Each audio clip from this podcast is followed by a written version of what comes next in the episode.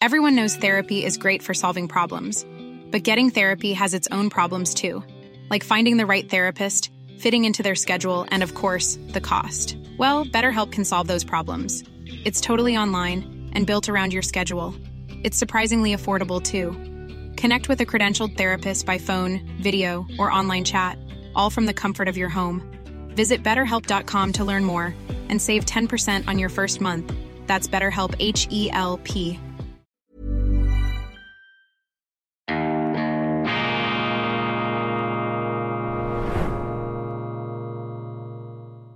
Grüezi miteinander, ganz herzlich willkommen und einen wunderschönen guten Tag, meine sehr verehrten Damen und Herren, liebe Freunde. Ich begrüße Sie zu einer Sondersendung von Weltwoche Daily, die andere Sicht, unabhängig, kritisch, zuversichtlich hier im Institut für fortgeschrittene Gegenwartskunde und angewandtes, balanciertes Denken am Donnerstag, dem 31. August 2023. Ich freue mich sehr zu begrüßen, erstmals in unserer Sendung, aber nicht erstmals in der Weltwoche, unseren Lesern bestens vertraut, den früheren Generalinspekteur der Bundeswehr. Ich darf von Herzen und ich freue mich sehr, Sie einmal so persönlich kennenzulernen auf diesem Weg. Ich begrüße Herrn Harald Kujat.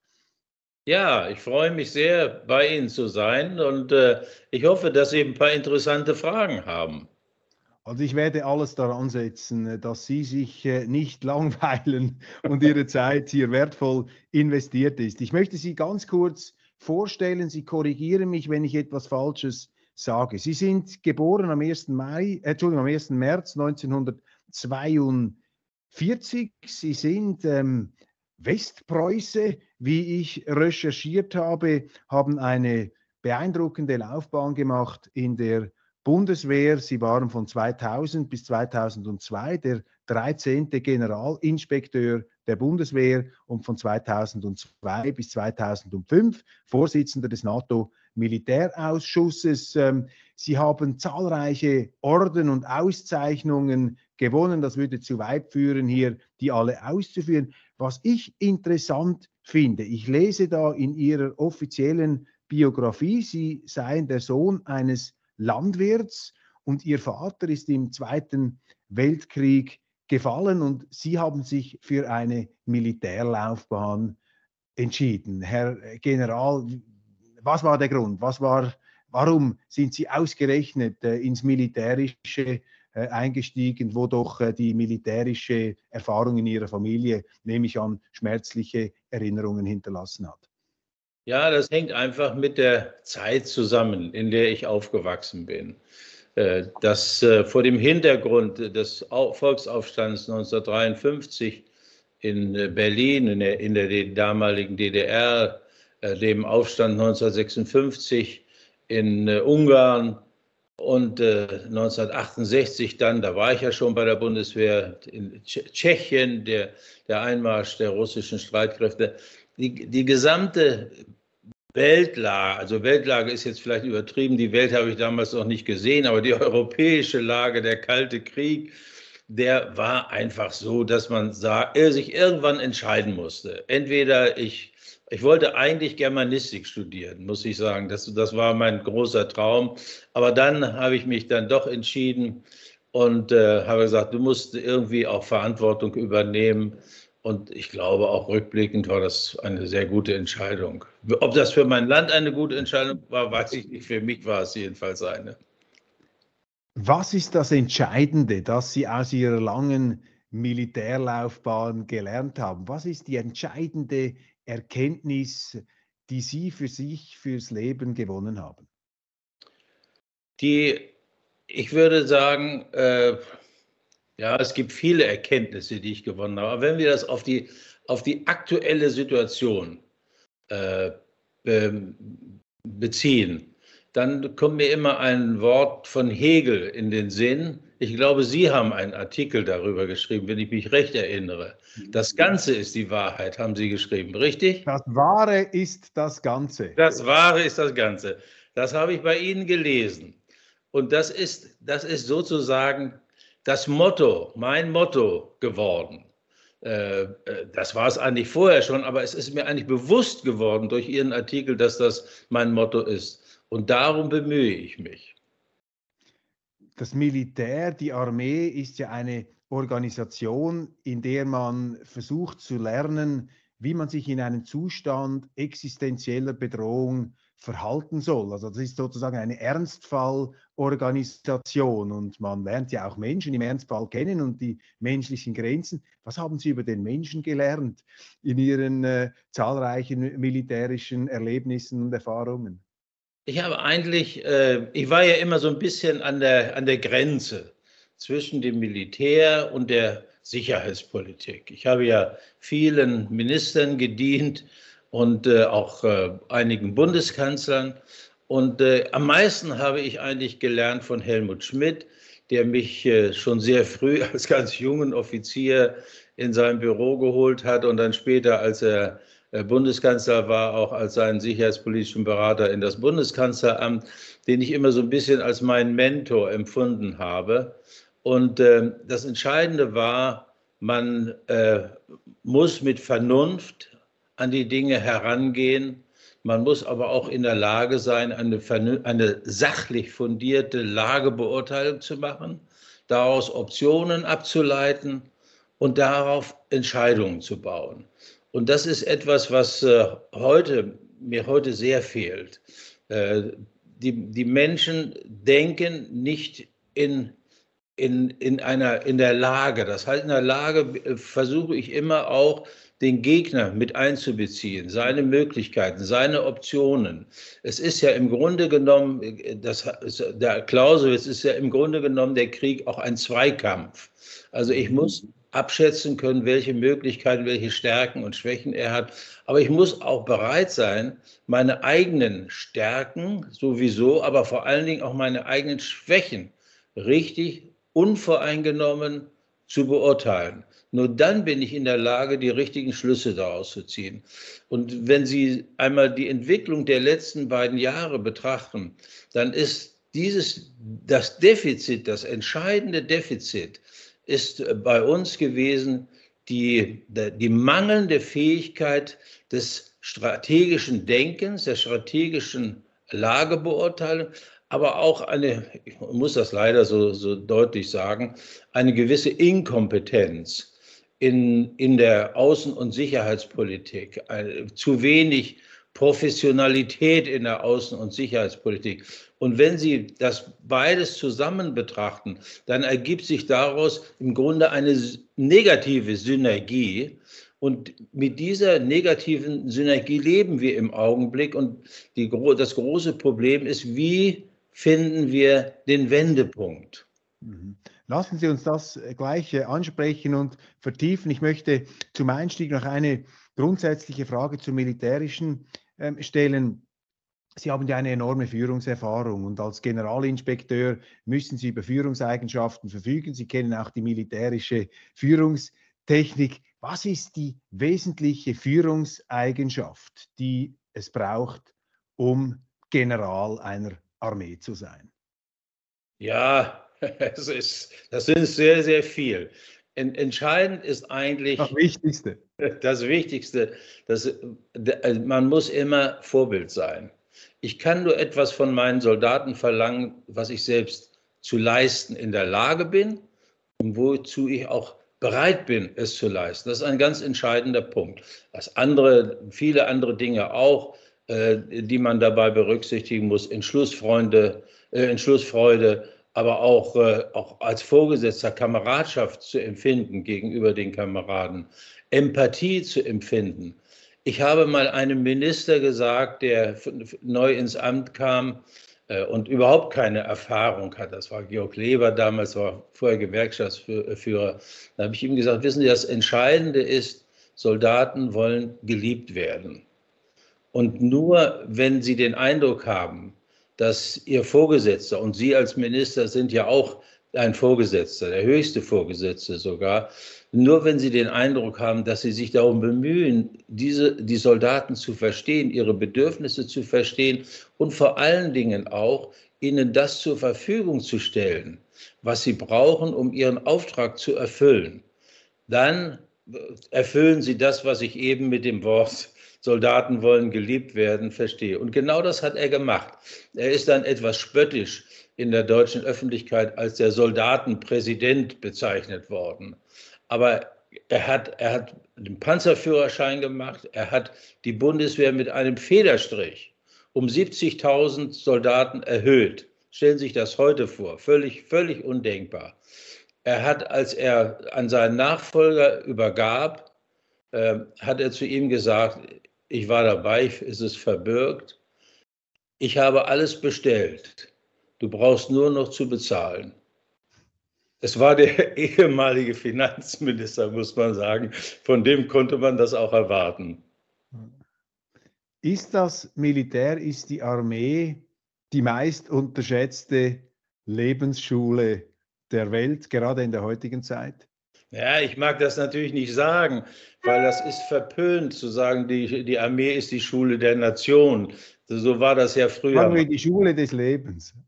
Sagen wir die Schule des Lebens. Also ich kann nur eins sagen, äh, ne, nun, ich bin ja immer Soldat gewesen. Ich bin 46 Jahre Soldat gewesen. Ich habe ja, äh, die, die zivile Welt da draußen ist mir ja völlig fremd gewesen. aber, aber ich weiß von vielen, die gesagt haben, äh, mir hat das wahnsinnig gestunken in der Bundeswehr. Aber als ich raus war, da habe ich gemerkt, ich habe enorm viel gelernt. Und ich habe vor allen Dingen eins gelernt, mit Menschen umzugehen, Menschen zu verstehen, ihre Vorstellungen zu berücksichtigen, aber auch meine eigenen Vorstellungen durchzusetzen. Und deshalb sind viele die Soldaten oder Offiziere, die ausgeschieden sind, haben dann auch durchaus einflussreiche Positionen in der Wirtschaft erlangt. Und äh, ich glaube, in, wenn man das so einschränkt und nicht in dieser ganz allgemeinen Form sagt, dann ist diese Aussage durchaus zutreffend. Und ich glaube, ein großes Missverständnis besteht eben darin, dass viele, die eigentlich die militärische Führungstechnik und die ganze Lebensschule ähm, verwechseln mit einem militärischen Stil oder mit einem Kasernenton. Und das ist es ja nicht. Aber ich, ich glaube, das ist ein Thema, ich meine, da könnte man auch lange darüber sprechen, wie wichtig das ist, auch in der Schweiz natürlich, die Schweizer Armee als Bindeglied der Gesellschaft, wo sich die unterschiedlichsten Gruppen begegnen, eine enorme Integrationswirkung. Aber kommen wir von diesen ähm, Lebenseinsichten, von diesen Lebenserfahrungen auf die garstige Gegenwart. Herr ähm, General, wir sind konfrontiert mit diesem Krieg in der Ukraine. Und ich möchte einsteigen hier mit einer Standortbestimmung von Ihnen. Wie ist, wie sehen Sie die aktuelle Lage auf dem Schlachtfeld? Wer gewinnt? Wer verliert? Was ist das Wesentliche? Was muss man festhalten, um zu verstehen, was jetzt in diesem fürchterlichen Gemetzel passiert? Nun, dieser Krieg ist ja nicht nur eine militärische Auseinandersetzung. Es ist eine militärische Auseinandersetzung, ja, es ist aber auch ein Wirtschaftskrieg, den der Westen gegen Russland führt. Und es ist ein Informationskrieg. Und äh, die Tatsache, dass es ein Informationskrieg ist, das ist auch ganz wichtig, ein ganz entscheidender Faktor für die militärische Kriegführung. Also ich will das an einem Beispiel erläutern. Wenn hier in, in Deutschland beispielsweise immer nur einseitig die Entwicklung auf einer Seite, die Nachrichten auf einer Seite dargestellt werden und im Grunde bestätigt werden, dann wirkt das auch zurück auf diese Seite und wird als Bestätigung empfunden. Also wenn die Ukraine beispielsweise sagt, äh, wir haben dann und dann einen großen Erfolg erzielt und das wird hier besonders äh, bewertet von Experten, sogenannten Experten, die sagen also, die Ukraine kann den Krieg gewinnen dann empfindet die ukrainische Führung das natürlich als eine Bestätigung. Das heißt, wir leisten damit in diesem Informationskrieg im Grunde auch einen Beitrag zur Verlängerung des Krieges und dazu, wie dieser Krieg läuft. Die Situation ist, wenn ich diese drei Faktoren einmal nenne, denn dieser Krieg ist nicht zu gewinnen, weder von Russland noch von den Vereinigten Staaten und schon gar nicht von der Ukraine. Und wenn ich sage, den Krieg kann niemand gewinnen, dann meine ich, das ist die Messlatte sozusagen, die sind die politischen Ziele, deretwegen dieser Krieg geführt wird. Also nehmen wir als Beispiel, die, Russland wollte die NATO-Erweiterung verhindern. Nun muss Russland sehen, dass Finnland und äh, Schweden Mitglied der NATO werden. Die, äh, die äh, Ukraine wollte in die NATO aufgenommen werden. Sie will die russischen Streitkräfte, die Angriffsstreitkräfte von ihrem Territorium zurückdrängen. Wir sehen, das wird nicht klappen. Die Vereinigten Staaten wollten äh, Russland schwächen, mit, vor allen Dingen militärisch, aber auch politisch schwächen. Aber auch das äh, trifft nicht ein. Und wirtschaftlich hat der Westen diesen Krieg ja bereits verloren. Das sehen wir ja alle. Und das ist eine Entwicklung, die uns noch viele Jahre, nein, Jahrzehnte äh, verfolgen wird. Und äh, man muss dann auch fragen, wer die, wer die Verantwortung dafür übernimmt. Auf der militärischen Seite haben wir inzwischen eine Lage, äh, in, die sich so darstellt, die Russen sind zur strategischen Defensive übergegangen. Sie haben eine, die langen Monate eines Patz, der Ruhe an der Front haben sie genutzt, um eine tief gestaffelte Verteidigungslinie, tief gestaffelte Verteidigungsstellungen äh, auszubauen. Und sie haben sich in diesen Verteidigungsstellungen festgesetzt. Die, und wir stellen dabei fest, häufig wird ja der Vergleich gemacht, das ist äh, ein Krieg wie der Erste Weltkrieg. Äh, das sehe ich nicht so. Von der schon von der Dimension trifft das überhaupt nicht zu. Aber ich, ich sehe einen asymmetrischen Krieg, jedenfalls jetzt in dieser Phase, seit, eine, seit dem 4. Juni kann man sagen, seit die Offensive begonnen hat, sehe ich einen asymmetrischen, eine asymmetrische Operationsführung. Die äh, Russen verteidigen aus ihren starken Befestigungen heraus, während äh, die Ukrainer angreifen. Das heißt, die ukrainischen Streitkräfte wollen Territorium erobern. Und jeder Quadratmeter wird als großer Erfolg bezeichnet. Aber jeder Quadratmeter kostet eine Unmenge an Blut, an Opfern. Selbst der ukrainische Generalstabschef Saluschny hat das vor einiger Zeit ja in einem Interview immer wieder betont, als er sich dagegen verwahrte, äh, dass äh, ihm vorgeworfen wurde, die Offensive ginge zu langsam voran. Die russischen Streitkräfte wollen die ukrainischen Streitkräfte dezimieren. Und zwar im Clausewitzschen Sinne, sie wollen den Gegner wehrlos machen. Genau das tritt jetzt ein. Die Ukraine hat in dieser äh, Offensive enorme Verluste personelle Verluste.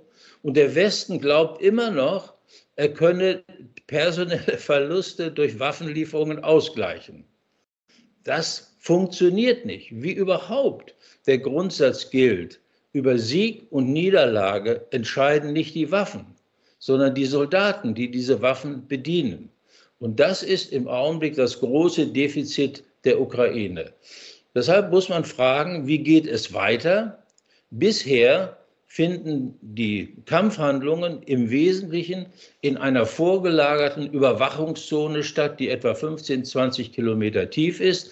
Danach kommen dann die äh, weit gesteckten äh, Minenfelder, die Geländebefestigungen. Dann kommt erst die erste Verteidigungslinie und dann mit einem großen Abstand die zweite Verteidigungslinie. Und dahinter stehen noch die schweren Waffen, die über große Entfernung in diese Überwachungszone hineinwirken. Äh, das heißt, wenn wir jetzt von ukrainischen Erfolgen hören, dann finden diese Erfolge in dieser Überwachungszone statt.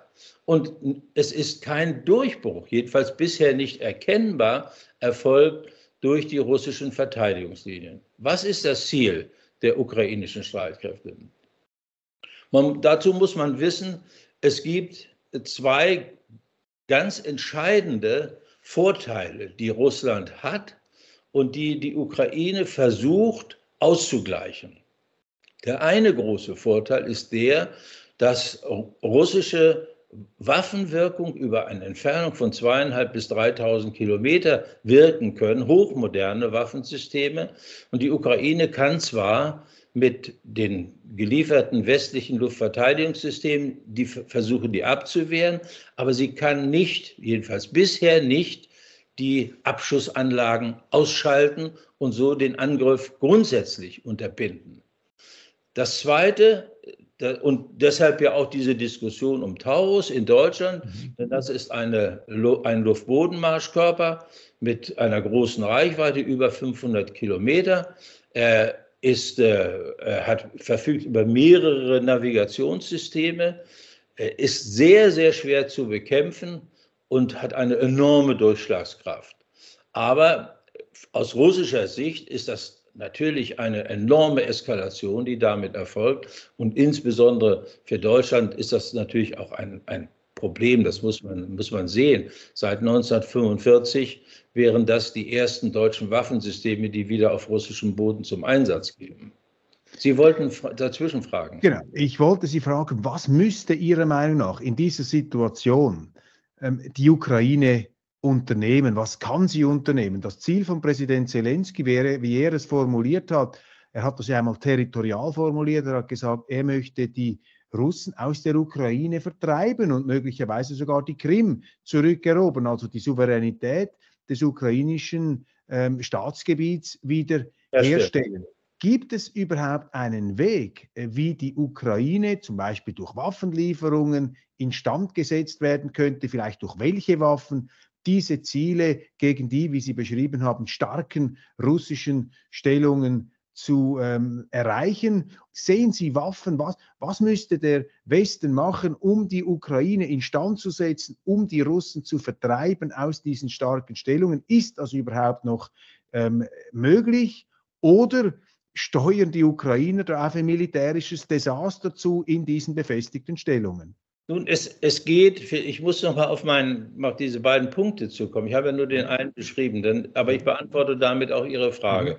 Der zweite große strategische Vorteil Russlands ist, dass die Krim, dass sie die Krim nutzen können sozusagen als logistische Drehscheibe.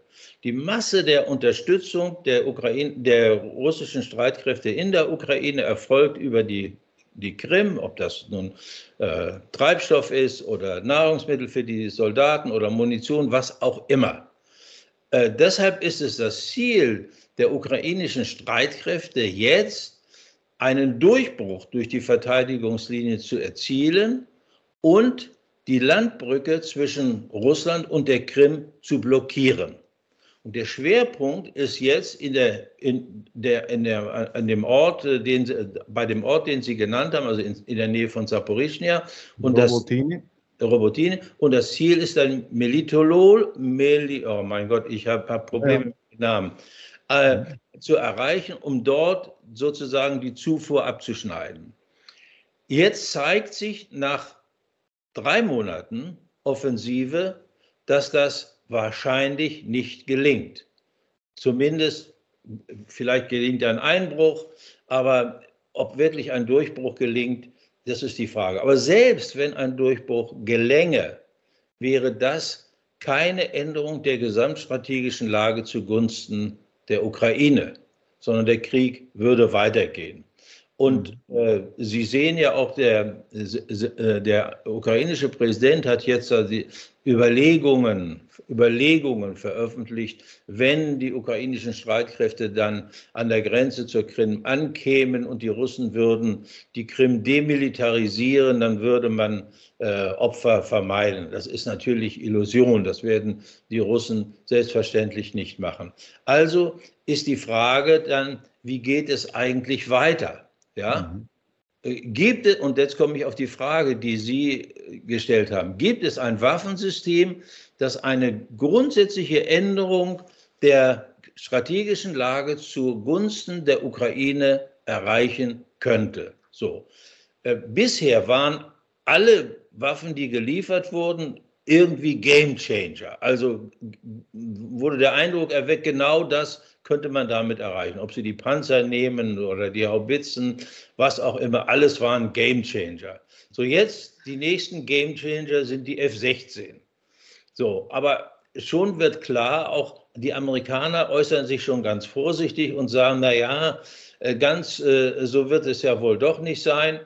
Natürlich ist es eine Stärkung der Kampfkraft. Das steht außer Frage, zumal die Russen über die Lufthoheit verfügen und diesen Vorteil auch enorm ausnutzen, indem sie über dem Kampfgebiet äh, Kampfhubschrauber einsetzen, die natürlich äh, eine, eine ganz wirksame Waffe gegen Panzer und auch gegen in, mechanisierte Infanterie sind. Also es wird sicherlich ein Zugewinn sein, auch für die ukrainische Luftverteidigung, aber es wird, äh, sie werden damit nur sehr schwer in den äh, russischen Luftraum eindringen können, denn die integrierte russische Luftverteidigung mit ihren hochmodernen S-400 Abwehrsystemen ist enorm effektiv. Und äh, es würde, ich glaube, dem Westen auch nicht so gut gefallen, wenn da dauernd F-16 vom Himmel fielen. Also kann man sagen, das wird auch nicht der Gamechanger. So, dann gibt es in Deutschland die Diskussion um Taurus. Taurus wäre eine enorme Eskalation und würde auch eine starke Reaktion Russlands her hervorrufen. Das muss man immer sehen. Alle diese Bemühungen, die beispielsweise die Sprengung der Kertschbrücke im Oktober hat ja dazu geführt, dass die Russen über Wochen dann äh, massive Angriffe gegen die ukrainische Versorgungsinfrastruktur durchgeführt haben. Warum haben sie das gemacht?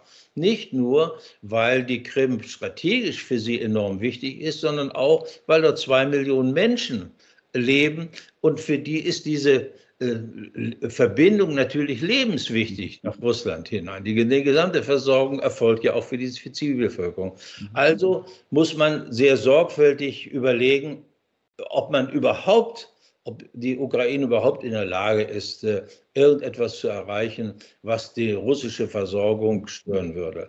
Auf der anderen Seite führt die Ukraine jetzt vermehrt Angriffe gegen Ziele in Russland durch. Diese Drohnenangriffe haben keine strategisch, große strategische Bedeutung. Sie sind natürlich für die russische Bevölkerung ich würde einmal sagen, eine Bedrohung insofern, als Sie sagen, naja, der Feind kann also auch hier nach Russland hineinwirken. Viel gefährlicher halte ich, für viel gefährlicher halte ich Angriffe, die dann mit Taurus durchgeführt werden können, also die mit diesem System das enorme Durchschlagskraft hat. Die Ukraine hat schon ein. Können Sie das kurz beschreiben? Was wäre, was wäre da jetzt ein, ein konkretes Szenario, wenn man diesen Marschflugkörper Taurus da einsetzen würde von der ukrainischen Seite? Befehlsbunker zum Beispiel. Das ist immer ein, ein wichtiges Ziel, die Führungsfähigkeit des Gegners auszuschalten. Ja? Aber der ukrainische Präsident hat das ja selbst vor einigen Tagen formuliert. Er hat ja gesagt, äh, nun kehrt der Krieg zu, zurück, wo er entstanden ist, in, in Russland und gegen die, ich weiß nicht genau, wie er sich ausgedrückt hat, aber gegen wichtige Ziele jedenfalls in Russland. Und da erreichen wir einen ganz kritischen Punkt.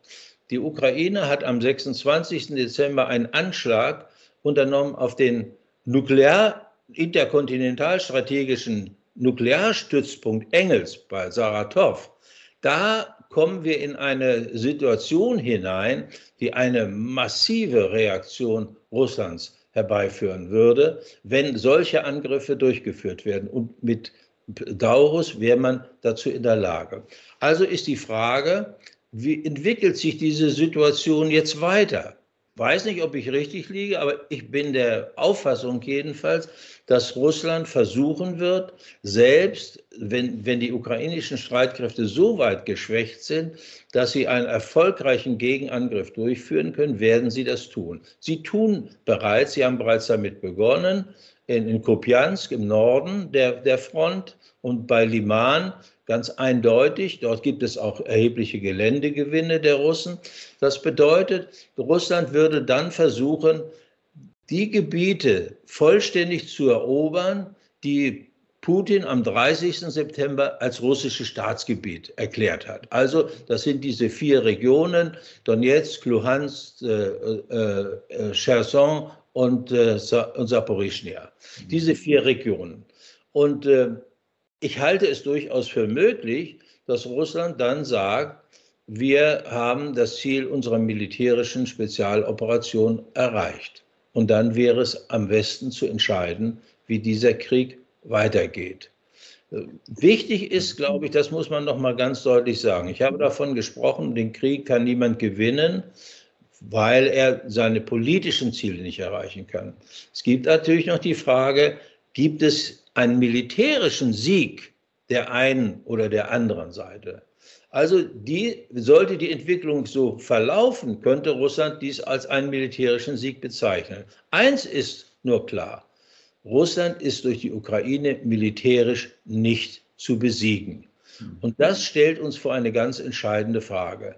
Nehmen wir an, die Abnutzung der ukrainischen Streitkräfte geht immer weiter. Die Waffensysteme, die jetzt noch geliefert werden, auch F-16, bringen nicht die Wende. Was folgt dann? Russland wäre dann in der Lage, wirklich der Ukraine eine Niederlage, militärische Niederlage zuzufügen. Würde der Westen es erlauben, hm. dass die Ukraine eine militärische Niederlage erleidet? Oder würde der Westen sagen, nun müssen den westlichen Waffen auch westliche Soldaten folgen? Also das ist ja die Frage der, ähm, der ganz großen Eskalation. Es gibt Stimmen, Experten, die diesen Krieg auch versuchen sehr nüchtern zu analysieren und die kommen zum Schluss, im Grunde habe Zelensky bereits verloren, weil er diese Ziele, die er sich gesetzt hat, nicht erreichen kann. Ein Durchkommen ist nicht möglich. Was halten Sie von diesen Stimmen? Hat Zelensky diesen Krieg bereits verloren? Naja gut, endgültig verloren hat er ihn dann, wenn die ukrainischen Streitkräfte nicht mehr kämpfen können. Das ist ganz klar. Aber die, diese Perspektive, die teile ich durchaus. Es ist in der Tat so, dass äh, die Ukraine ihre Ziele, jedenfalls die sie bisher öffentlich gemacht hat. Wir wissen ja nicht, ob es da inzwischen eine Anpassung gibt, aber die Ziele, die sie öffentlich gemacht hat, nicht erreichen kann. Und das stellt vor allen Dingen uns auch vor die Frage, was tun wir jetzt in dieser Situation?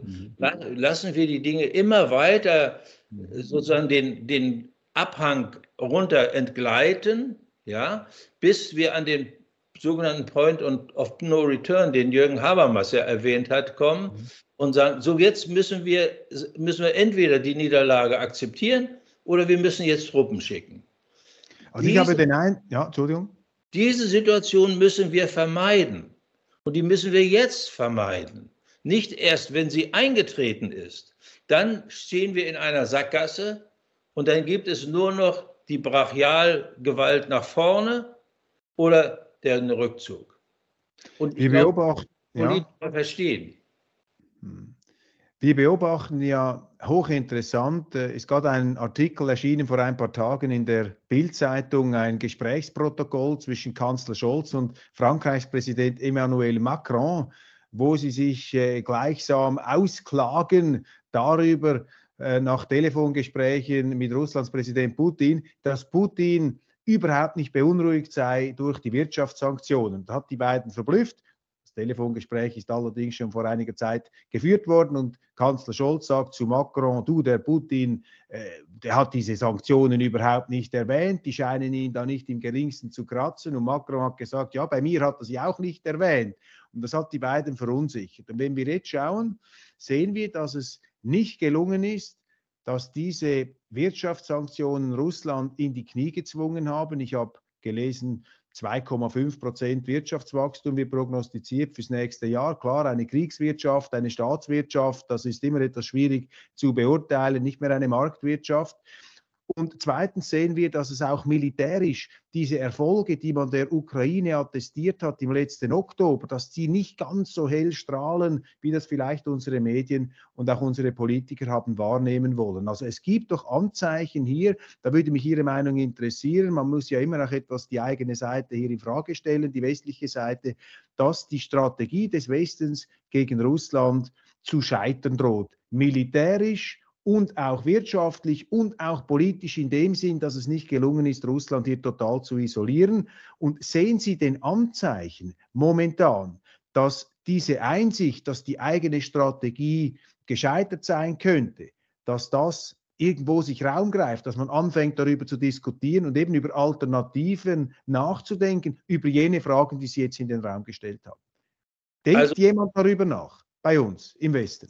Das weiß ich nicht, ob da jemand drüber nachdenkt. Ich denke darüber nach.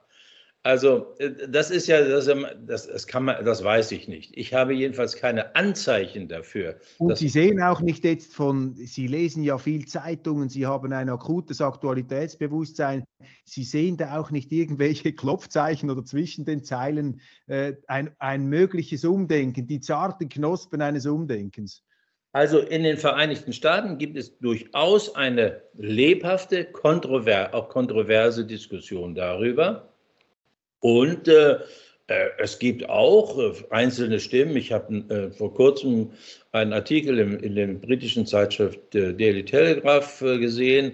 Die, da lautet die Überschrift: Der Westen steht vor einer der Westen und die Ukraine stehen vor einer vernichtenden Niederlage. Nun, ich habe ja gesagt, den Wirtschaftskrieg haben wir verloren, denn er wurde ja angekündigt. Wir werden Russland dazu durch diese Wirtschaftssanktionen dazu zwingen, den Angriff abzubrechen. Das ist nicht geschehen. Aber die Wirkungen sind auch nicht eingetreten, überhaupt keine Wirkung. Gut, es hat äh, sicherlich auch Wirkungen in Russland gegeben, aber Russland hat ein Wirtschaftswachstum des Bruttoinlandsprodukts positiv, wir haben ein negatives Wirtschaftswachstum in Deutschland. Also wir, wir können nun wirklich nicht sagen, dass wir eine erfolgreiche Politik in dieser Beziehung getrieben haben. Und das sind Dinge, die werden uns noch Jahrzehnte verfolgen. Das ist nicht so ohne weiteres äh, äh, zu, zu ändern. So, die Frage ist wirklich, ob es Überlegungen gibt. Es gibt ja kritische Stimmen auch im amerikanischen Militär. Es gibt auch unterschiedliche Auffassungen zwischen dem Pentagon und dem Außenministerium in den Vereinigten Staaten. Aber die offizielle Sprachregelung ist, hat sich eigentlich nicht geändert. Und äh, weil wir der Meinung waren, äh, dass diese Situation langsam, also diese Entscheidungssituation langsam in das Bewusstsein der Politiker dringen muss, haben wir ja, also zu, ich zusammen mit den Professoren Peter Brandt und äh, Hajo Funke und Horst Telschik, mit dem ich im, im, Bundeskanzleramt ja lange zusammengearbeitet habe unter Helmut Kohl als Bundeskanzler. Wir haben zusammen einen Vorschlag gemacht, einen Weg aufgezeichnet, wie man zu einem Waffenstillstand und wie man zu Friedensverhandlungen kommen kann. Der ist in einer Schweizer Zeitschrift äh, veröffentlicht worden vor ein paar Tagen und gestern auch in den äh, deutschen Wirtschaftsnachrichten. Und was wir damit erreichen wollen, wir wollen keine Lösung aufzeigen. Also eine Lösung kann ja nur erfolgen durch die beiden Verhandlungspartner letzten Endes und auch unter dem Druck und unter der Einwirkung der Vereinigten Staaten. Das steht außer Frage. Aber wir wollen einfach beweisen, dass es einen Weg gibt. Denn das ist ja immer bisher immer äh, negiert worden. Also Putin will nicht verhandeln, mit Putin kann man nicht verhandeln und die Ukraine muss in die, militärisch in die Lage versetzt werden, dass sie der anderen Seite diktiert, was dann bei den Verhandlungen rauskommt. Das ist ja sozusagen die, die offizielle Sprachregelung bei uns in, der, in diesem Informationskrieg. Also das wollen wir aufzeigen und ich hoffe, dass das der eine oder andere liest. Und wir schlagen eben vor, es sind drei Phasen, Waffenstillstand, Friedensverhandlungen, aber dann vor allen Dingen auch eine dritte Phase, weil ich der Überzeugung bin, dass es letztlich eine stabile Sicherheits- und Friedensordnung in Europa nur geben kann, wenn Russland und Ukraine einen Platz in dieser Sicherheitsarchitektur haben. Und deshalb sagen wir, am Ende muss es auch so etwas geben wie die äh, KSZE-Konferenz, jedenfalls in diesem Format. Und wir müssen anknüpfen an dem, was wir leider, leider nicht weiter verfolgt haben, nämlich an die Charta von Paris. Das war ein großer Wurf und der ist äh, im Grunde zunichte gemacht worden. Das ist im Grunde das, was wir äh, vorschlagen. Aber ich will noch, noch einen Satz da, da, dazu sagen.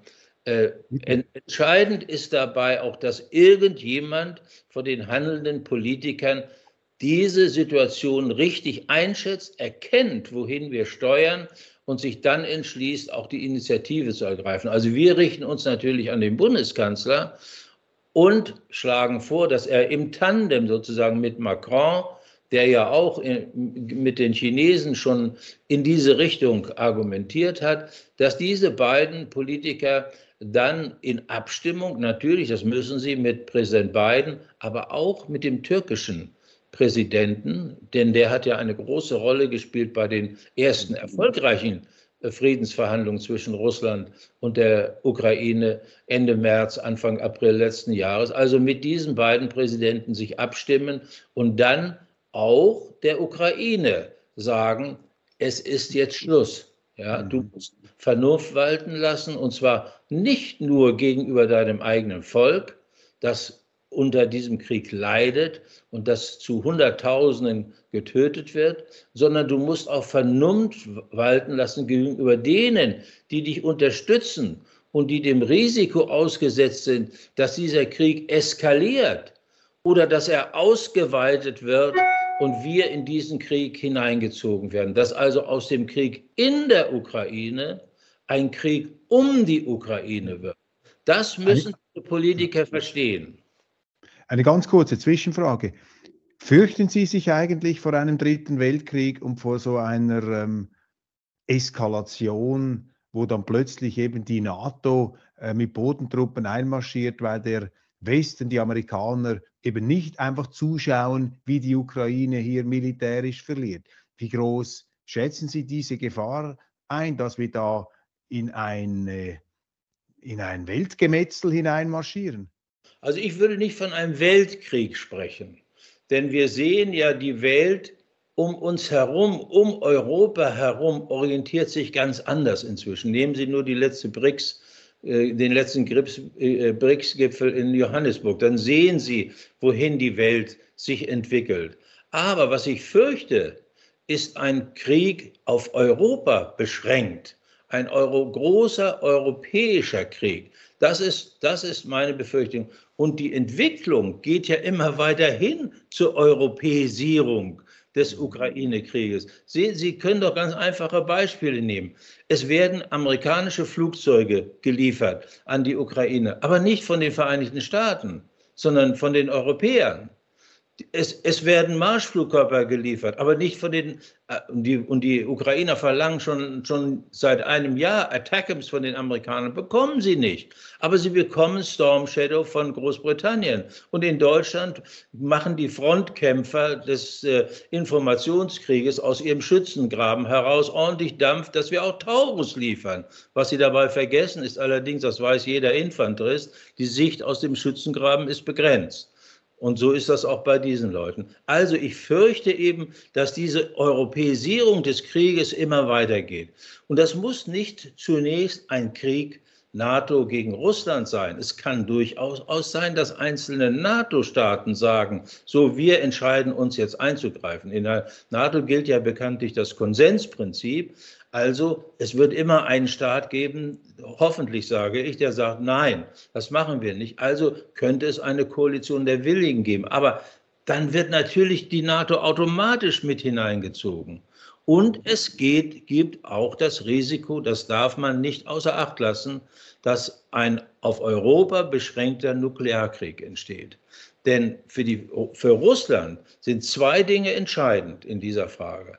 Erstens, es darf die Existenz des russischen Staates und Volkes nicht auf, den, auf das Spiel gestellt werden.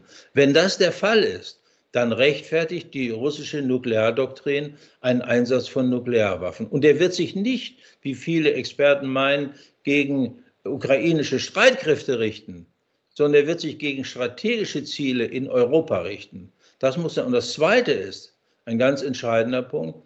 Dieses Szenario kann nur dann eintreten, wenn Russland sicher ist, dass damit der Krieg nicht auf die der Nuklearkrieg nicht auf die Vereinigten Staaten äh, ausgeweitet wird, denn beide Seiten haben die Zweitschlagskapazität. Das heißt, um immer diesen Slogan zu verwenden, wer zuerst schießt, stirbt als Zweiter. Also ist das Risiko eines großen europäischen konventionellen Krieges aber auch verbunden mit dem Risiko einer nuklearen Eskalation eine reale Gefahr. Ich kann Ihnen nicht sagen, wie groß diese Gefahr ist, aber man muss immer berücksichtigen, ein Risiko, ein großes Risiko ist, ist auch dann ausdrücklich zu berücksichtigen, wenn die Eintrittswahrscheinlichkeit gering ist. Also man möchte bei einem drohenden Atomkrieg auch ein zwei- oder fünfprozentiges Risiko, das möchte man vermeiden. Ist die Welt heute, ist Europa heute so nah an einem Atomkrieg und an einem europaweiten Krieg wie noch nie Zeit ihres Lebens nach 1945?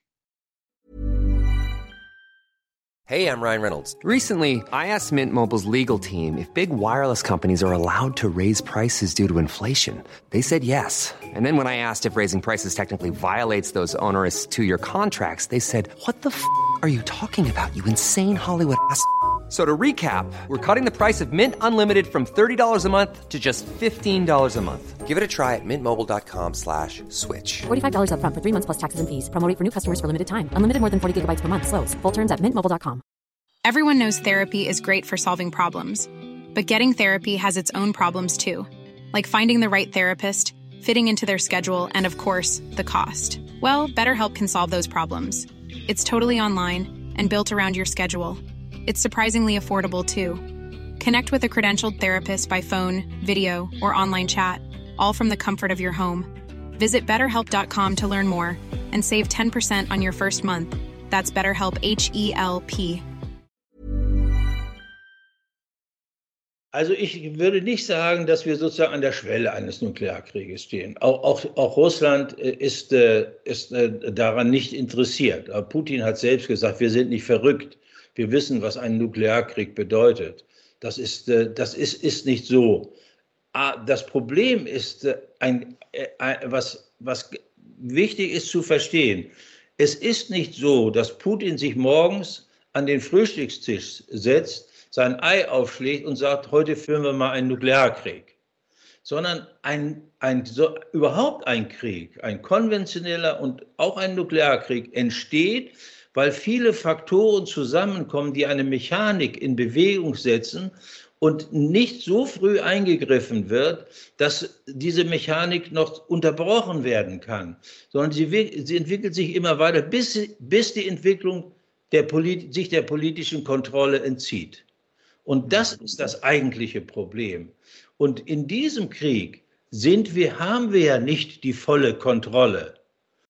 Die, die, wer wirklich in, in, auf dem Kontrollsitz sitzt, ist die ukrainische Regierung und natürlich auch Russland und natürlich die Vereinigten Staaten, aber Deutschland doch überhaupt nicht. Also das ist die Gefahr, dieses zu erkennen. Und wie autonom, glauben Sie, ist eigentlich Zelensky in seiner Militärführung? Man hat ja gelegentlich auch den Eindruck, und das ist auch schon so formuliert worden, dass hier ein Stellvertreterkrieg stattfindet.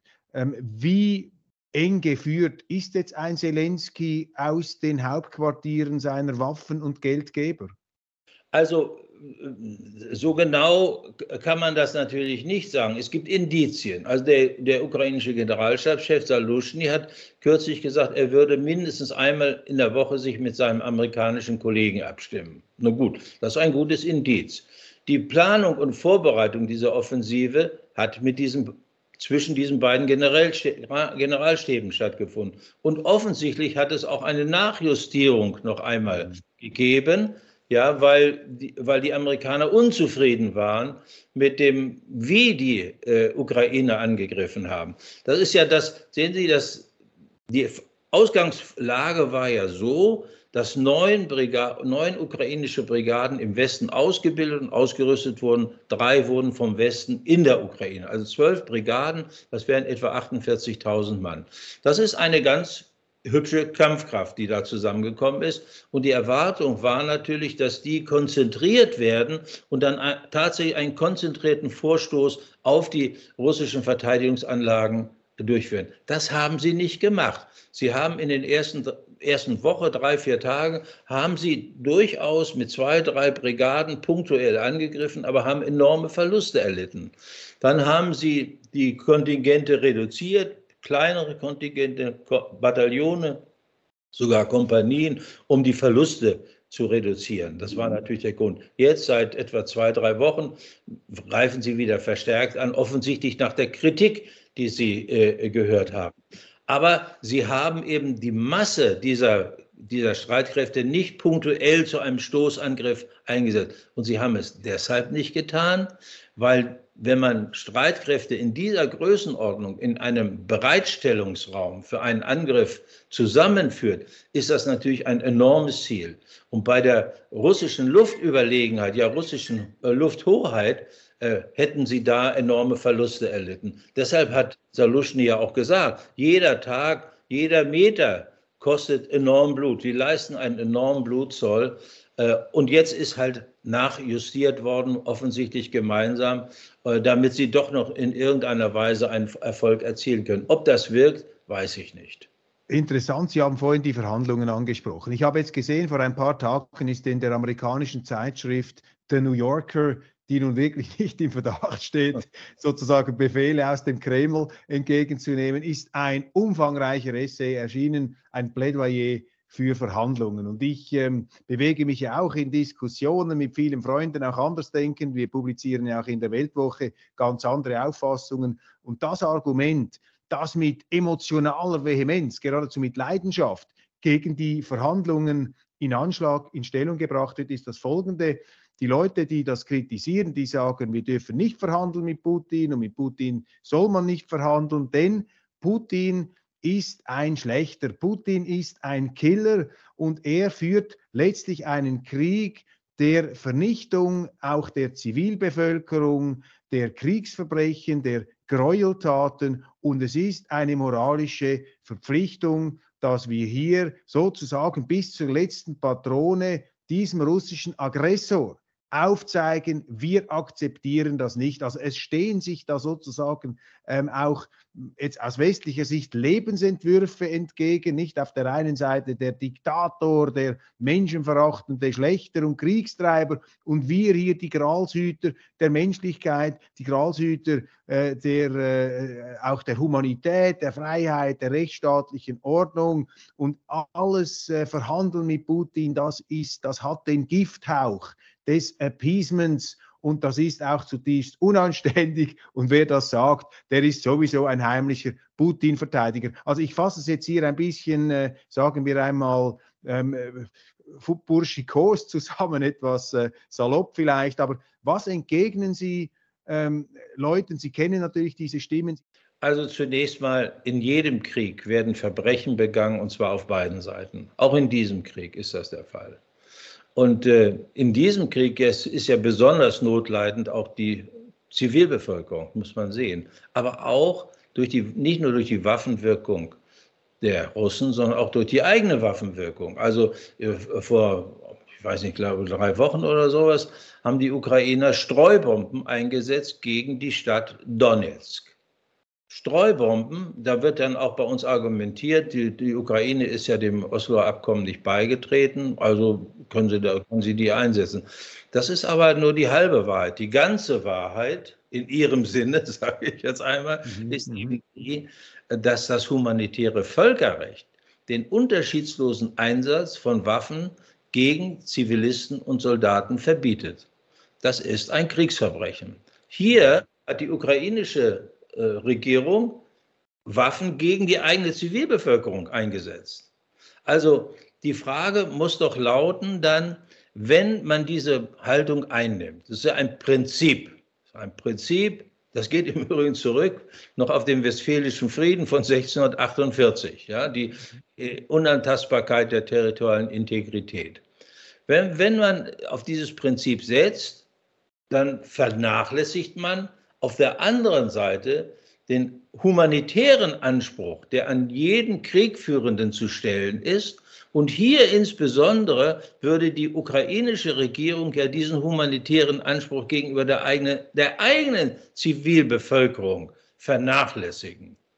Finden, das finde ich nun, wenn man mit dem moralischen Argument kommt, ja, der, mit dem kann man nicht verhandeln, was ein Kriegsverbrecher ist. Wie ist das denn mit dem moralischen Argument, ich darf meine eigene Bevölkerung, meine eigenen Bürger nicht dieser Gefahr aussetzen oder sie noch sogar selbst töten?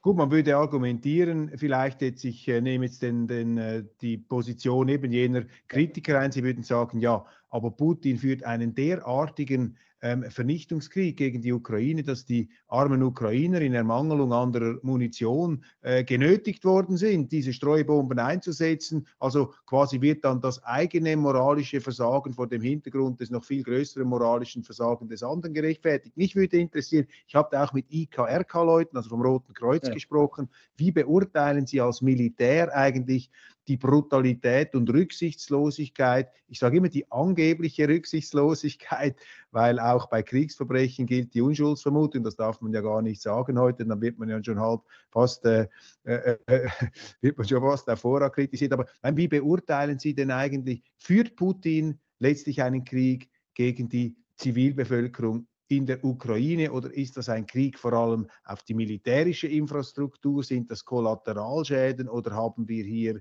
eben tatsächlich auch gezielte Schläge gegen die Zivilbevölkerung? Kann man das sagen? Haben Sie da Informationen? Nein, ich kann nur äh, sagen, was ist. Wenn ich, diese, wenn ich das unter diesem Aspekt, diesen Krieg vergleiche mit anderen Kriegen, beispielsweise mit dem Irakkrieg, dann nimmt Putin also große Rücksicht auf die Zivilbevölkerung. Denn der, da in, in, diesen Kriegen war ja, waren die Verluste der Zivilbevölkerung um ein Vielfaches, um Potenzen höher als hier. Äh, ich, es muss eine, ich muss eine Ausnahme. Auch der Syrienkrieg war ja, es gibt ja die Aussage des früheren Präsidenten des Roten Kreuzes, der gesagt hat, im Syrienkrieg würde er allen Zivilisten empfehlen, einer Armee beizutreten, weil dann die Überlebenschancen größer sind, ja. wenn sie bei der kämpfenden Truppe sind, als wenn sie in der Zivilbevölkerung sind. Also dieser Syrienkrieg aus Sicht des Internationalen Roten Kreuzes sei sozusagen der Höhepunkt ähm, der äh, Bestialität gegenüber der Bevölkerung ähm, der zivilen Bevölkerung gewesen. Aber auch der, der zweite Irakkrieg, das muss man auch sagen, in Syrien kommt noch hinzu der Giftgaseinsatz. Ich will nur äh, im Hinblick auf Russland ein, eine Ausnahme machen davon. Äh, und zwar als Reaktion auf die, auf die Sprengung der Kertschbrücke sind ja wochenlang diese Angriffe auf Versorgungseinrichtungen der Ukraine. Da ist natürlich, war natürlich nicht die Tötung der Zivilbevölkerung das Ziel, aber die Schädigung, natürlich die Auswirkungen, musste von der Zivilbevölkerung überwiegend getragen werden. Aber es ist nicht, Sie können das mit, mit Kriegen, also vergleichen Sie es mit dem Zweiten Weltkrieg beispielsweise, nicht Dresden, Hunderttausende Tote, ja, Hamburg, Feuersturm, die ganze Stadt. Da wurde also ganz gezielt versucht, die Zivilbevölkerung auszulöschen. Das ist ja eine eine der Methoden äh, überhaupt. Ähm, man kann einen Krieg auch dadurch beenden oder auch gewinnen, indem man die Unterstützung der Bevölkerung für die Kriegführung beendet, beispielsweise. Ja, so war das ja auch zum, das einer der Aspekte, der im Zweiten Weltkrieg auch zum Ende führte, abgesehen von der Vernichtung der Ressourcen. Aber ich würde nicht sagen, dass sich dieser Krieg nun ganz gezielt gegen die Zivilbevölkerung richtet. Und wenn wir sehen, dass, dass dort natürlich, wenn Menschen sterben, das ist immer eine Tragödie. Nicht die, die Japaner haben ja ein Sprichwort, das, das sagt, ein Menschenleben, ein Menschenleben wiegt so viel wie die Erdkugel. Und das ist natürlich eine, eine große Tragödie äh, für dieses Land. Aber wenn Sie die tatsächlichen Zahlen nehmen, also vor drei Wochen, vier Wochen haben die Vereinten Nationen die Zahl der getöteten Zivilisten in der Ukraine mit 9000 beziffert. Das ist jetzt sicherlich inzwischen mehr, aber die Zahlen, die Sie hören, wenn nach einem russischen Angriff diese drei Tote, neun Tote, es sind nicht 100.000 äh, oder 50.000 oder 10.000, nicht mal 1.000. Ja? Mhm. Das ist schon ein großer Unterschied. Mhm. Ich weiß, dass ich mir, mir da mit dem, dem Vorwurf aussetze, hier Partei für Russland äh, zu ergreifen. Aber wie gesagt, man, man muss die Dinge realistisch mhm. sehen. Gleichwohl ist es eben doch so, dass die Zivilbevölkerung massiv unter diesem Krieg leidet. Das heißt, die Verantwortung der politischen Führung besteht eben auch darin, dieses Leid zu beenden. Was ist denn moralisch höherwertig? Einen Aggressor zu bestrafen oder die eigene Bevölkerung vor diesem Leid und vor diesen vielen Tausend, Hunderttausenden von Toten zu bewahren. Und wenn dieser Krieg jetzt immer weitergeführt wird, weil man eben nicht verhandeln will mit Russland, dann nimmt man damit weitere Hunderttausende Tote und die Zerstörung dieses Landes in Kauf. Wofür? Für ein Prinzip. Und da würde ich noch einen Gedanken gerne anführen. Es geht ja um den Donbass. In, Im Donbass haben vor dem Krieg überwiegend russischsprachige Bürger gelebt oder sogar ukrainische Bürger, die sich als Russen bezeichnet haben. Ich will also als Ukraine ein Gebiet zurückerobern, nicht weil die Bevölkerung, die dort lebte oder dort lebt, das will, sondern weil ich es aus Prinzip will. Das ist doch das ist doch ein großer Unterschied zu dem, wenn, wenn ich ein Land, in dem meine Bevölkerung lebt, also wenn ich Deutschland beispielsweise verteidigen müsste, an damals an der Interzonengrenze oder heute an der Ostgrenze, das ist doch eine völlig andere Situation. Und, äh, und dann auch noch einer Bevölkerung, die das nicht artikulieren kann im Augenblick, und einer Bevölkerung, der ich über sieben Jahre etwas verweigert habe, wozu ich mich völkerrechtlich verpflichtet habe, nämlich Minderheitenrechte, wie sie in der Europäischen Union Standard sind, Minderheitenrechte, die ich ihnen zugesprochen habe und die ich in der Verfassung verankern wollte. Das, man muss, deshalb ist dieses moralische Argument für mich ein vorgeschobenes Argument. Das muss man mhm. wirklich sagen. Und letzten Endes ist, ist, ist immer entscheidend, ich wiederhole das hier nochmal, mhm. es ist immer entscheidend, das Richtige für die eigene Bevölkerung zu tun und nicht aus Prinzip, weil ich diesen mein Gegenüber, mit meinem Gegenüber nicht reden will, das zu machen. Außerdem vielleicht noch ein Aspekt dazu. Mhm. mhm. Wenn jetzt gesagt wird, wir wollen und wir können nicht mit dem verhandeln, dann sage ich, wir haben ja mit ihm verhandelt. Auch die Ukraine hat ja mit Russland verhandelt. Und was passiert denn außerhalb des Ukraine-Krieges? Wer verhandelt denn über das interkontinentalstrategische Nuklearabkommen New START? Doch Russland und die Vereinigten Staaten. Wo ist denn da das moralische Argument? Der Unterschied ist ein ganz einfacher. Bei New START geht es um amerikanische Interessen. Beim Ukraine-Krieg geht es um ukrainische Interessen. Mhm. Interessant, ich meine auch vor dem Hintergrund, das ist mir gerade in den Sinn gekommen, man hat mit einem Stalin verhandelt, man hat sogar zusammen Krieg geführt, man hat mit einem Mao verhandelt zu Beginn der 70er Jahre und ein Mao äh, ist jetzt auch bei aller Nüchternheit der Betrachtung, wir wollen den Chinesen nicht zu nahe treten, ist jetzt auch nicht gerade der Ausbund ja. eines pazifistischen Staatsführers im Umgang mit weiten Teilen seiner Bevölkerung gewesen. Was müsste passieren, Herr Kujat, Herr General, was, müsst, was ist das Wichtigste, was man jetzt machen müsste, um aus diesem Krieg, aus diesem ungewinnbaren Krieg, der so viel Leid anrichtet, auszusteigen. Sie haben Ihre Schrift erwähnt, vielleicht da nur ganz kurz auf den Punkt gebracht. Was würden Sie sagen, ist die wichtigste Priorität? Militärische Führung, die Schwerpunktsetzung. Was ist der Schwerpunkt, wie man jetzt aus diesem Krieg machen kann? Was ist da äh, herauskommen kann? Was ist da Ihre Empfehlung? Eins vorweg. Es wird ja immer gesagt, Putin will auch gar nicht verhandeln. Putin hat mehrfach erklärt, dass er bereit ist zu verhandeln. Ich nehme jetzt nur den 17. Juni, als die, die afrikanischen Staats- und Regierungschefs bei Ihnen waren, wo er gesagt hat, ich bin bereit, wir sind bereit, mit allen zu verhandeln, die an den Grundsätzen der Gerechtigkeit und der Anerkennung legitimer Sicherheitsinteressen festhalten. So, das ist ja wohl ein Statement, dem man zustimmen kann. So, was geschehen müsste, ist hier, wir müssen letztlich die Vereinten Nationen, hier den UN-Sicherheitsrat, das ist der Hauptverantwortliche nach, nach Artikel 24 der UN-Charta für die Her Wiederherstellung des Friedens, für Sicherheit und Frieden. Die, dieser UN-Sicherheitsrat muss die entscheidende, die wichtigste Entscheidung treffen.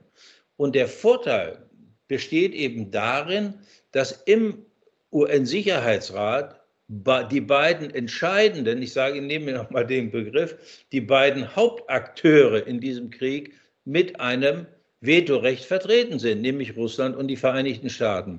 Das heißt, kommt es im UN-Sicherheitsrat zu der Entscheidung, dass ein Waffenstillstand zu erfolgen hat, dann kommen auch alle anderen Schritte in Gang.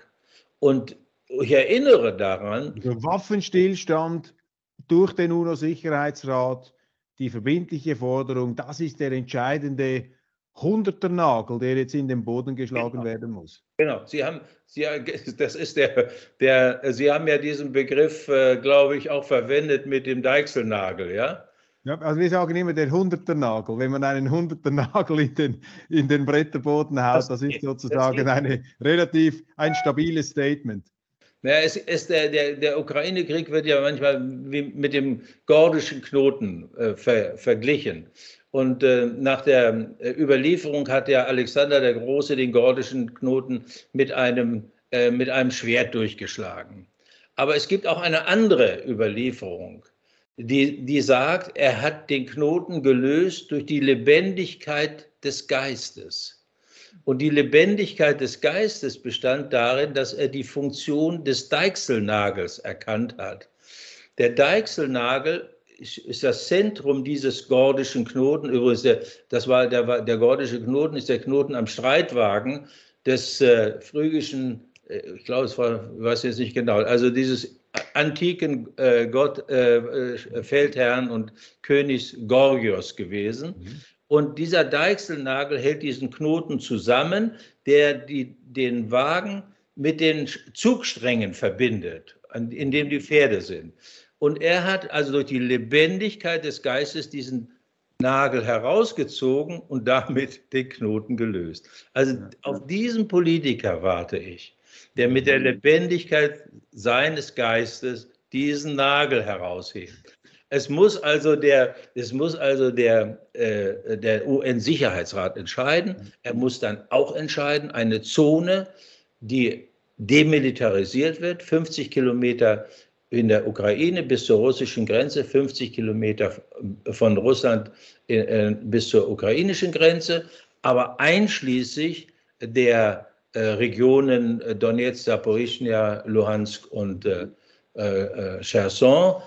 Die müssen natürlich, die ragen ja darüber hinaus, einschließlich dieser, dieser Zonen. Und dann müsste eine, auch eine UN-Friedenstruppe dort die feindlichen Kräfte auseinanderhalten. Es kann nicht wieder die OSZE sein, denn die OSZE, die ja viele Jahre dort an der Kontaktlinie ähm, praktisch nur Protokoll geführt hat, ist nicht in der Lage, die, diese streitenden Parteien auseinanderzuhalten. Wir haben sogar Vorschläge gemacht, wer dafür in Frage kommen könnte. Wichtig wäre allerdings, dass die das, was wir Force Generation nennen, also die, die Bereitstellung der, der UN-Friedenstruppe nicht nach dem normalen Verfahren erfolgt, ausgeschrieben wird, sondern dass die beiden Konfliktparteien sich auch darüber einigen. Sie müssen akzeptiert sein von beiden. Aber es gibt Staaten, die das durchaus leisten können. Aber von dem gleichen, von diesem Zeitpunkt an dürften auch keine Waffen mehr geliefert werden an die Ukraine und die Russen dürften keine Waffen liefern in diese Zone hinein und auch nicht auf die Krim. So, und dann haben wir einen Punkt erreicht, wo man sagen kann, und da schlagen wir vor, die Verhandlungen unter dem Vorsitz des UN-Generalsekretärs oder des von ihm eingesetzten Hohen Kommissars für Frieden und Sicherheit in der Ukraine zu führen, und zwar am Sitz der Vereinten Nationen in Genf, mhm. ganz konkret. Ja. Und äh, in, für die Verhandlungen selbst, da gehen wir davon aus, von dem, was uns bekannt ist, als russische Position und als ukrainische Position. Die russische Position ist ja eindeutig. Sie geht zurück auf den 17. Dezember 2021, wo die Russen in Schreiben an die NATO und an, äh, an die Vereinigten Staaten ihre Sicherheitsbesorgnisse artikuliert haben und zu Verhandlungen aufgeführt haben, die nicht erfolgt sind, muss man dann auch sagen. Also und die, Ukra unsere, die Ukraine, der ukrainische Standpunkt geht zurück auf das, was die Ukraine als, als äh, Positionspapier in die Istanbul-Verhandlungen eingebracht haben. Und was dann auch was dann auch von Russland im Übrigen weitgehend akzeptiert wurde. Also im Endeffekt. Es gibt gemeinsamen Boden da auch für ja. eine dann über den Waffenstillstand hinausgehende politische Lösung nach Ihrer Wahrnehmung. Es gibt, es gibt, es gibt ein äh, wichtig, wichtig, das ist vielleicht noch wichtig. Äh, seit, äh, seit dem 30. September, als die als die, die Annexion der, dieser vier Gebiete durch Russland erfolgte, ja. gibt es eine Verschärfung der Vorbedingungen auf beiden Seiten. Also die Ukraine, wir sagen nur Beispiel, die Ukraine fordert zum Beispiel, dass bevor Verhandlungen überhaupt beginnen können, die Russen abgezogen sein müssen. Das ist natürlich illusorisch. Die Russen fordern die Anerkennung, dass diese Gebiete russische Staatsgebiet sind. Also es müsste die Bereitschaft bestehen, diese Vorbedingungen für den Beginn der Verhandlungen wegzulassen. Und da ist eben ein, ein ganz wichtiger Aspekt, das chinesische Positionspapier, das bei uns ja so negativ zerrissen wurde, das hat nämlich zwei interessante Punkte. Mhm. Der erste interessante Punkt ist der, dass es anknüpft an die äh, an die Resolution der UN-Generalversammlung aller Staaten vom 2. März 2022, in dem alle aufgefordert und alle Staaten aufgefordert wurden, ihr Bestes zu geben, um zu Verhandlungen zu kommen und so weiter. Und er knüpft an an die UN-Resolution vom 23. Februar diesen Jahres, wo noch einmal die Staaten aufgefordert wurden, ihre Anstrengungen zu verdoppeln. Aber der entscheidende Punkt ist der zweite. Er sagt, der, die Chinesen sagen nämlich nicht, es müssen Verhandlungen aufgenommen oder geführt werden. Sie sagen, resume talks, continue negotiations. Das heißt, sie fordern da anzusetzen, wo die Verhandlungen bereits ein, ein gemeinsame Plattform erreicht hatten, die dann aber letztlich auf Druck des Westens von der Ukraine nicht akzeptiert wurde. Haben, haben wir im Westen eigentlich eine Führungskrise? wir haben eine Kompetenzkrise. Eine Kompet Gut, Kompetenz ist ein wesentliches Führungsmerkmal, nicht mal eine Führungseigenschaft. So gesehen haben wir eine Führungs auch eine Führungskrise. Jetzt Vielleicht, ich komme zur drittletzten Frage. Ähm, hochinteressant, äh, Herr General, wirklich äh, sehr interessant und auch detailliert. Und ich hoffe, dass sehr viele Politiker äh, dieses Gespräch auch hören. Steuern wir eigentlich, meine, Sie haben so viel erlebt, äh, Herr Kujat, Sie haben den Zweiten Weltkrieg noch als Kind erlebt, Sie haben die Schicksalsschläge, Sie haben die Teilung Deutschlands erlebt, Sie haben die Kuba-Krise erlebt, Sie haben den Vietnamkrieg erlebt, Sie haben äh, ähm, die Öffnung Chinas, all diese Kriege, der, der Niedergang des, also der Fall der Berliner Mauer und so weiter. Sie haben so viel gesehen, auch die letzten 30 Jahre, die ja im Zeichen des globalen Zusammenwachsens die Harfenklänge in der Luft und die Geigen und äh, nie wieder Krieg und das Ende der Geschichte. Steuern wir jetzt eigentlich in eine Zeit der Finsternis? Steuern wir in einen neuen, vielleicht absurden, kalten Krieg? Absurd deshalb, weil die Unterschiede zwischen Russland, Amerika und äh, China vermutlich geringer sind als vor 50 oder 60 Jahren, als die Dr. Strangeloves und all diese kalten Krieger und McCarthys noch am Ruder waren. Ähm, wie blicken Sie in die Zukunft? Steuern wir da in eine Zeit der Weltkonfrontation zwischen den Demokratien und den Autokratien? So etwas eine Einschätzung zur globalen äh, Gesamtwetterlage noch? Also diese, diese Konfrontation zwischen den Demokratien und den Autokratien, die sehe ich nicht. Das ist immer wird immer so als äh, Feigenblatt äh, dieses Argument. Nein, was ich sehe ist, wir haben ja seit längerer Zeit schon eine Entwicklung hin zu einer neuen Weltordnung der rivalisierenden großen Mächte, also China, Russland und die Vereinigten Staaten. Bisschen wie im 19. Jahrhundert, als sich in Europa da die, die verschiedenen Großmächte auf den Füßen herumgetrampelt sind. Wie, wie in Europa, das ist genau, das ist genau der Punkt. Und da, deshalb knüpfe ich da auch nochmal an, ich komme gleich nochmal dazu wissen Sie, diese, diese Konstellation in Europa hat ja zum Ersten Weltkrieg geführt.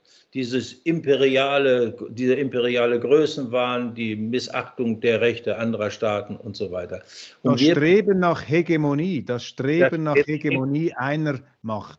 Und wir bezeichnen ja den Ersten Weltkrieg als die Urkatastrophe des 20. Jahrhunderts. Und das Risiko, das ich sehe, ist, dass die, der Ukraine-Krieg zur Urkatastrophe des 21. Jahrhunderts wird.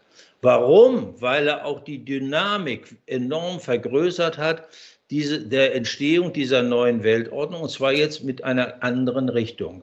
Das eine Zentrum bilden China und Russland mit den BRIC-Staaten, aber auch mit der Shanghai Cooperation Group.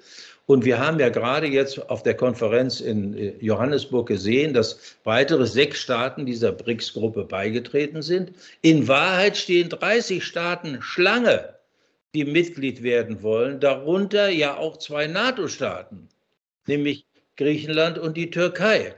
Das heißt, hier entsteht ein neuer, machtvoller, politisch machtvoller, wirtschaftlich machtvoller und militärisch machtvoller neuer Block.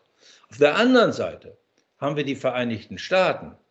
Und wir sehen, dass die Vereinigten Staaten sich bemühen, einen Gegenblock zu bilden, indem sie durch die, über die Brücke NATO die Europäer in diesen Block hineinziehen. Aber auch gleichzeitig Verbündete, neue Allianzen im, im, äh, in, in, in der Pazifikregion schaffen, so wie kürzlich erst mit äh, Australien, Neuseeland, Südkorea und Japan. Es sind zwei große Blöcke, die hier entstehen. Und jetzt kommt noch etwas hinzu. Zwei Dinge, die, die für das Risiko, für die Risikoeinschätzung wichtig sind. Diese BRICS-Gruppe ist ja äußerst attraktiv. Sehen Sie, Saudi-Arabien ist jetzt Mitglied geworden. Und wir sehen seit längerem schon eine enge Zusammenarbeit zwischen China und Saudi-Arabien im Nuklearbereich. Das heißt, so wie der, der regionale Gegner Saudi-Arabiens Iran nach der Bombe strebt, macht das jetzt auch Saudi-Arabien. Das, das heißt, hier ein ehemaliger enger Verbündeter übrigens der Vereinigten Staaten. Und wir sehen auch, dass viele südamerikanische Staaten diesem Block beitreten wollen. Wie werden die Amerikaner darauf reagieren? Aber die beiden entscheidenden Punkte sind andere. Erstens, es geht darum, die Dominanz als führende Weltmacht der Vereinigten Staaten zu beenden. Das ist das erklärte Ziel. Das, man sagt, verbrämt das so ein bisschen und sagt von der unipolaren zur multipolaren Welt, aber das ist das eigentliche Ziel. Und ein ganz wichtiger Ansatzpunkt ist natürlich, den Dollar als Weltleitwährung abzulösen. Und das tun diese, tun diese Staaten. Die zahlen bereits ihre, ihre, ihren Warenaustausch in den in den nationalen Währungen, nicht mehr in dem, auch, auch Öl, nicht mehr mit dem Petrodollar, wie es so schön hieß, sondern in nationalen Währungen. Und China sammelt seit Monaten schon äh, einen un, unglaublich großen Goldschatz an, um Gold eben als Deckung für diese neue Währung zu etablieren. Die, gerade diese Entwicklung gefährdet die amerikanische Stellung enorm. Das glauben Sie, wenn ich gerade hier reinhacke, glauben Sie, dass die Amerikaner das einfach cool hinnehmen werden und sagen, okay, jetzt kommt da halt ein Gegengewicht, Gegengewicht, der Vielfalt ist besser als Einfalt? Oder eben glauben Sie, dass die Amerikaner mit ihrem ja auch bewundernswerten ähm, idealistischen Sendungsbewusstsein sozusagen hier jetzt äh, wieder das Böse im Entstehen sehen und dass wir eben doch dann in so eine Art Kalten Krieg hineinsteuern. Wir beobachten ja auch in der Schweiz, dass die Amerikaner da versuchen, die Reihen zu schließen. Man muss ihnen helfen. Und wer ihnen natürlich nicht hilft, der ist automatisch gegen sie. Steuern wir hier auf eine eben Weltkonfrontation zu oder äh, sind Sie da optimistischer im Ausbruch? Nein, ich bin überhaupt nicht optimistisch. Ich glaube nicht, dass es ein kalter Krieg wird. Meine Befürchtung ist, dass es ein heißer Krieg wird. Denn, denn äh, man muss hier eben, das, und das ist der zweite Aspekt, das ist die Taiwan-Frage. Mhm. Es gibt ja den äh, US-Taiwan Relations Act von 1979.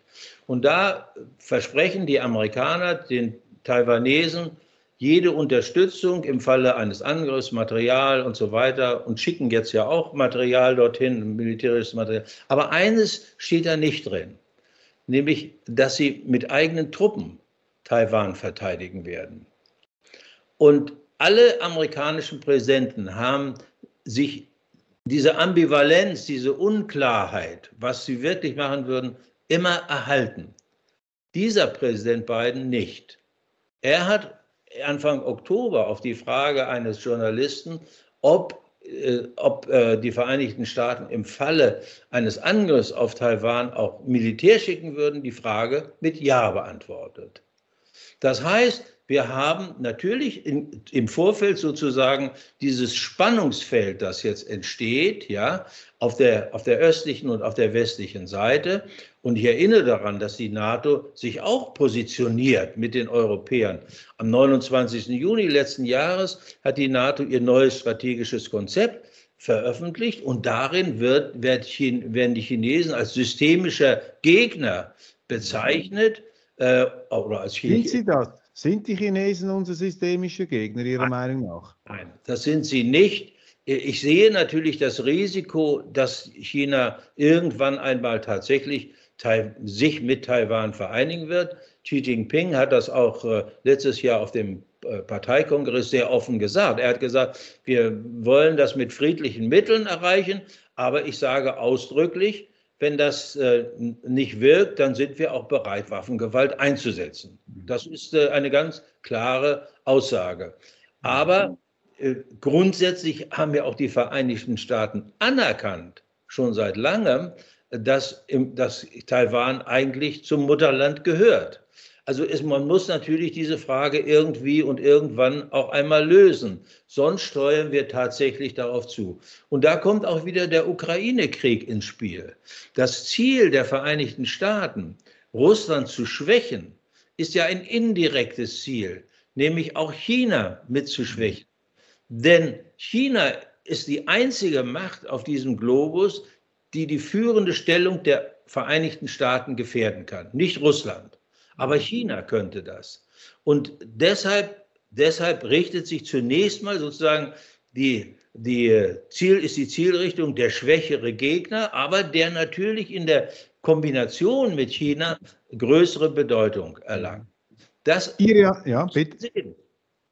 Ihre Analyse deckt sich interessanterweise mit einer Analyse, die Henry Kissinger einmal gemacht hat, als ich ihn 2006 interviewt habe, damals noch für die Welt. Er hat auch gesagt, wir steuern da auf ein ähm, mit Nuklearwaffen bestücktes äh, 19. Jahrhundert der Geopolitik und der Machtrangeleien, ähm, der territorialen Revierkämpfe und so weiter. Da steuern wir äh, hin. Und jetzt würde ich freihändig interpretieren als Schweizer. Ich bin ja Schweizer, ich stehe dazu. 25 Prozent Deutscher allerdings. Ost Nobody's perfect.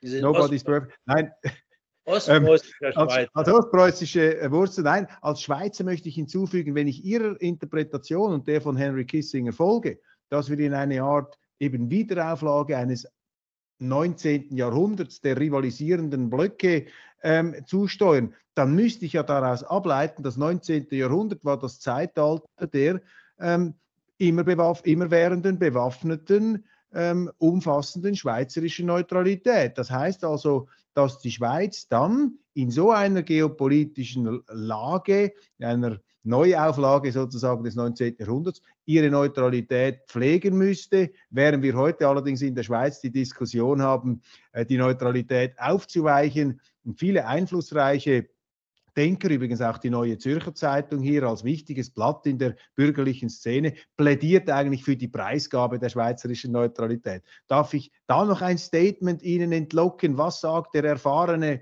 General und NATO-Experte hier, äh, zu, aber mit historischem Bewusstsein und dem Blick der Vielfalt? Wie sehen Sie die Schweiz? Muss die Schweiz die Neutralität pflegen oder muss sie sie preisgeben, sollte die Schweiz in dieser etwas sich ungemütlich zuspitzenden Lage äh, bei der NATO ähm, irgendwo äh, annähern?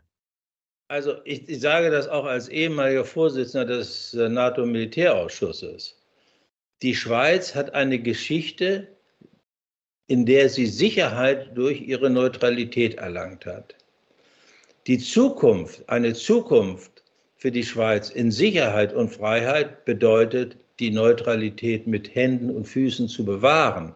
Denn wenn Sie das akzeptieren, was ich eben ausgeführt habe, und die Schweiz schlösse sich dem westlichen Block an, dann ist, würde ich sagen, nach dem alten Motto mitgef mitgefangen, mitgehangen, dann ist die Schweiz nämlich in dieser Konfrontation mit dabei.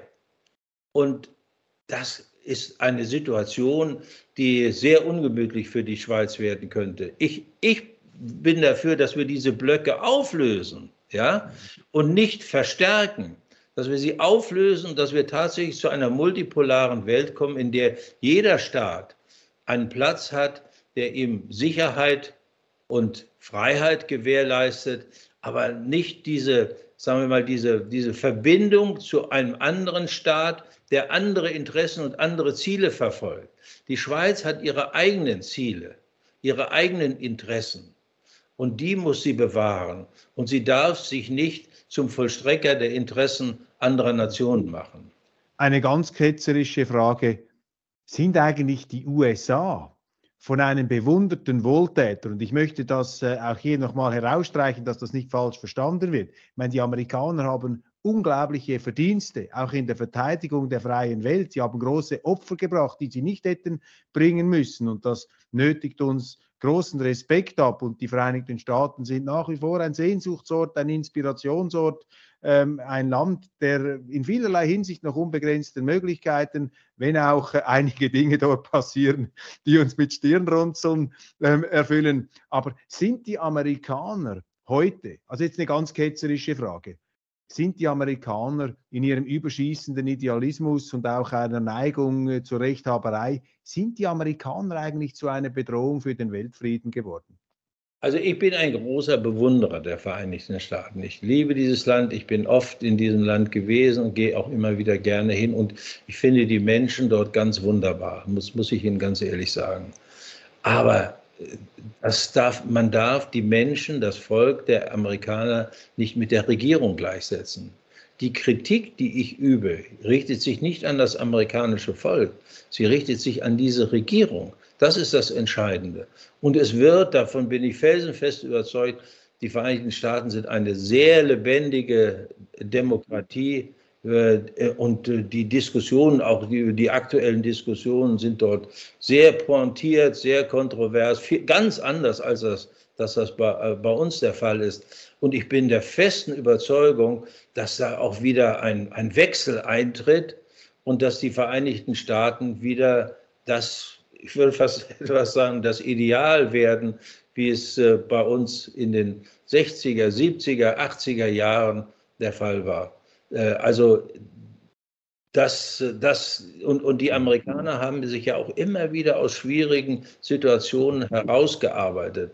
Also ich setze auf die Vernunft der Menschen dort und ich bin auch fest davon überzeugt, dass es auch für die aktuelle Situation äh, wirklich äh, eine Änderung geben wird. Ich kann Ihnen nicht sagen, wann, aber im nächsten Jahr sind Wahlen in den Vereinigten Staaten.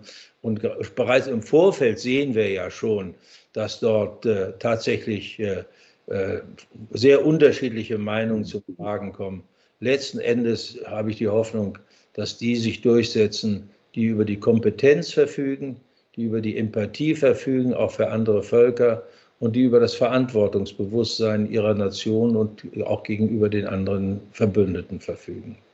Und man kann hinzufügen, dass das Kriegsbeilgetrommel eines Präsidenten Biden gegenüber China ja immer auch äh, manchmal dem schnellen Vergessen anheimfällt. Ich glaube mich auch zu erinnern, dass einige amerikanische Offizielle ihren, ihren Präsidenten äh, sofort äh, zurückgenommen haben, gesagt haben, ja, so haben wir es nicht gemeint. Aller, allerletzte Frage, ich, Herr äh, General, Herr Kujat, ich habe Ihre Zeit äh, so lange in Anspruch nehmen dürfen.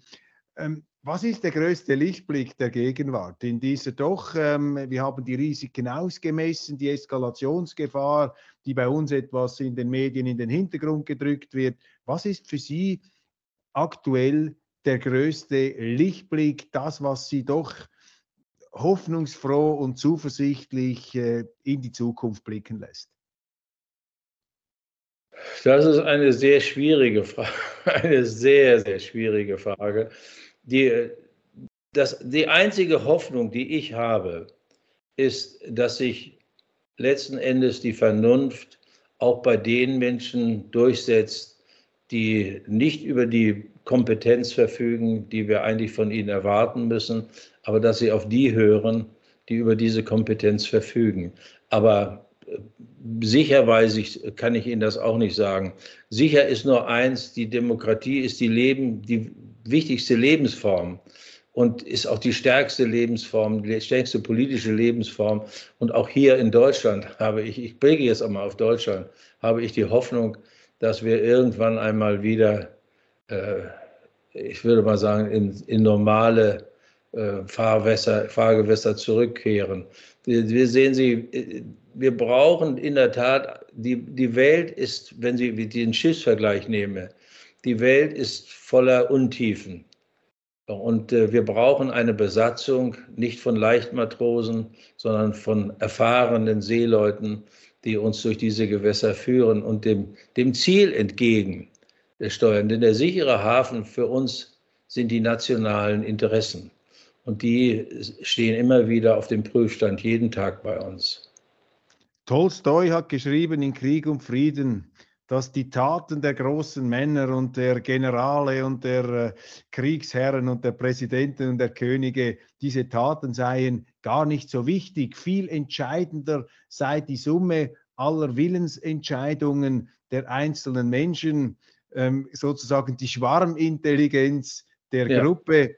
Und äh, wenn man da in die Welt hinausblickt, um Sie jetzt noch etwas hier zu bestärken in Ihrer Hoffnung, der äh, deutsche, der schweizerische Philosoph Hermann Lübbe hat einmal in einem Interview mit der Weltwoche gesagt, er sei sehr zuversichtlich, weil all diese Völker, die Deutschen, die ähm, Russen, die Chinesen, viele andere hätten gigantische Niederlagen auch äh, hinnehmen müssen. Durch schlimmste Katastrophen seien sie hindurchgegangen und das präge die Völker und ähm, produziere sozusagen ähm, die Erwartung und auch das Gefühl, dass man es eben nicht eskalieren lassen will. Und die Amerikaner sind hier vielleicht noch etwas verschont von solchen äh, Erfahrungen der Niederlage, aber Lübbe hat gesagt, die Menschen wollen das nicht. Sie wollen nicht in so eine Konfrontation und aus, auf Wegen, die wir nicht überblicken können, das Wahre ist das Ganze, finden sie dann eben auch Mittel, jene Politiker zu stoppen, die uns in diese Finsternis hineinführen wollen. Ganz, ganz herzlichen Dank, Herr General, Herr Kujat. Das ist ein, war ein tolles, äh, für mich ein tolles, lehrreiches Gespräch und ich hoffe, es ist mir gelungen, äh, auch äh, Ihre Zeit nicht unnötig zu beanspruchen. Vielen, vielen herzlichen Dank für Ihre Zeit. Das Kompliment kann ich Ihnen zurückgeben. Auch ich habe aus Ihren Fragen viel gelernt.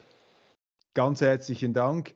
Alles Gute nach Deutschland und äh, ja, bleiben wir wachsam, bleiben wir zuversichtlich. Äh, ich wünsche auch Ihnen, meine sehr verehrten Damen und Herren, liebe Zuschauer, einen schönen Tag und nehmen Sie diese Fülle von Erkenntnissen und Lebenserfahrung und Führungserfahrung und Militär- und Politerfahrung und Weisheit, die wir heute von General äh, AD Harald Kujat äh, mitnehmen durften. Ganz herzlichen Dank und einen schönen Tag.